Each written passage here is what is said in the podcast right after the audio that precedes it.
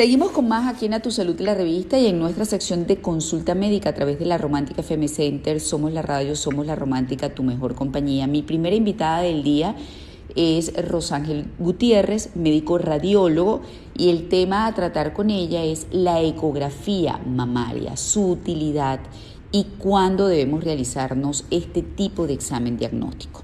Muy buenos días, Rosángel, gracias por estar con nosotros. Muy buenos días, María Laura, para ti y para todo el público que nos acompaña.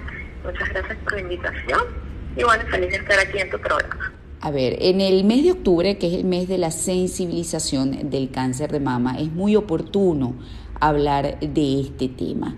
Eh, ¿Cuándo debe realizarse un eco mamario? Precisamente para garantizarnos la salud de la mama con un diagnóstico precoz de ser el caso.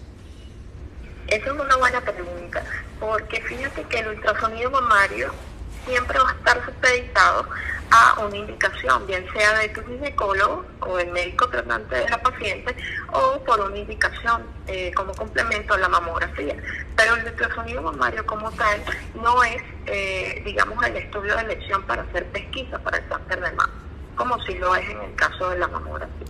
Entonces, bueno, siempre que nuestro médico nos indique porque encontró al, examen físico algún nódulo o alguna masa que quiere evaluar un ultrasonido, pues realizaremos este estudio. O digamos en el hallazgo mamográfico que igualmente tengamos un nódulo visible, pues lo evaluaremos por ultrasonido. También otra causa es cuando tenemos mamas muy densas, que son mamas que tienen muchísimo tejido en la mamografía y que no nos permite discriminar si hay unos nódulos, también lo pasamos a mamografía.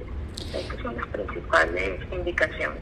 A ver, el ultrasonido mamario nunca debe hacerse solo, siempre es un estudio complementario para eh, precisamente solventar ciertas dificultades que pueda ofrecer la mama como tal de la persona. ¿Entendí bien? Exactamente, así mismo. ¿Cada cuánto debería hacerse este estudio? Va a ser anual, como complemento de la mamografía, que también es anual, ¿ok? O como complemento del examen físico del médico, que también es un control anual. A ver, eh, ¿cuál es la diferencia del ultrasonido con la mamografía? ¿Qué se ve en el ultrasonido o ecografía mamaria que no se ve en la mamografía?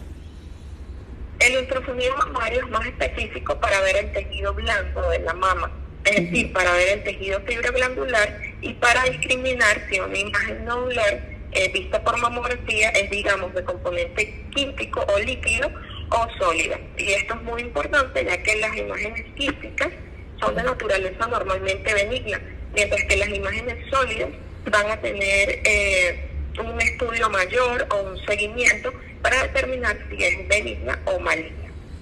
Entiendo. Algo que debamos este, saber que no se haya dicho con respecto a la ecografía o ultrasonido mamario, eh, Rosángel.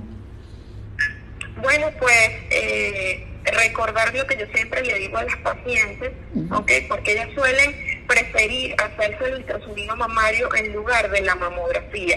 Entonces recordar que siempre el ultrasonido es complementario y la mamografía es eh, el, estudio de pesquisa. Recordemos que cada paso que damos en pro de nuestra salud es un planito que aportamos a, nosotras, ¿ok? Entonces no debemos saltarnos los pasos ni los procedimientos, sino cumplir con todo lo que nos indique nuestro médico. Ok.